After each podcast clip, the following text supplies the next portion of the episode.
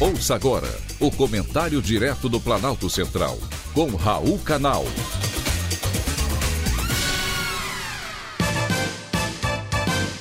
Queridos ouvintes e atentos escutantes, assunto de hoje: respeite o cargo. É preciso usar o cargo público com responsabilidade.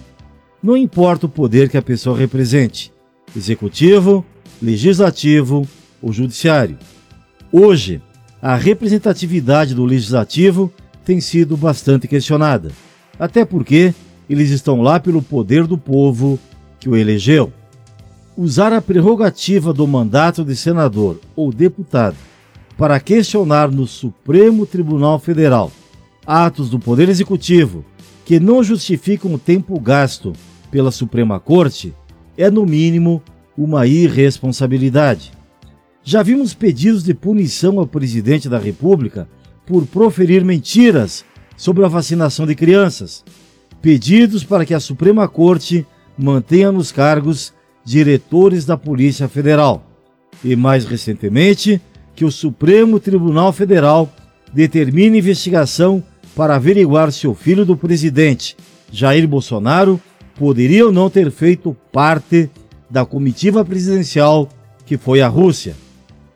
Será que o ministro Alexandre de Moraes, que acata os pedidos, não tem nada mais sério para julgar? Outros dois exemplos mostram que esses parlamentares ainda não sabem ao certo para que serve um mandato. O deputado estadual por São Paulo, Arthur Duval, sob o pretexto de prestar ajuda humanitária aos ucranianos, foi à Ucrânia e de lá, em um áudio machista, sobre as mulheres do país, disse que as mais pobres eram mais acessíveis.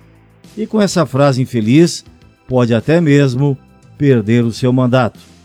Outro político, o vereador Renato Freitas, do PT de Curitiba, apareceu secando os cabelos durante sessão online para votação do uso de linguagem neutra nas escolas municipais. Para o vereador, Secar os cabelos em frente a todos em uma sessão plenária não comprometeu em nada a votação. Compromete sim e muito a imagem do parlamento.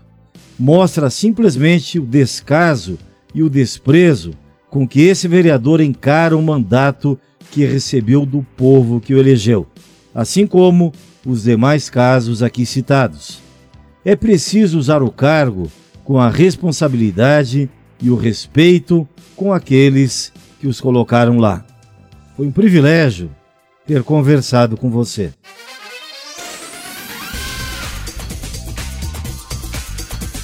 Acabamos de apresentar o Comentário Direto do Planalto Central, com Raul Canal.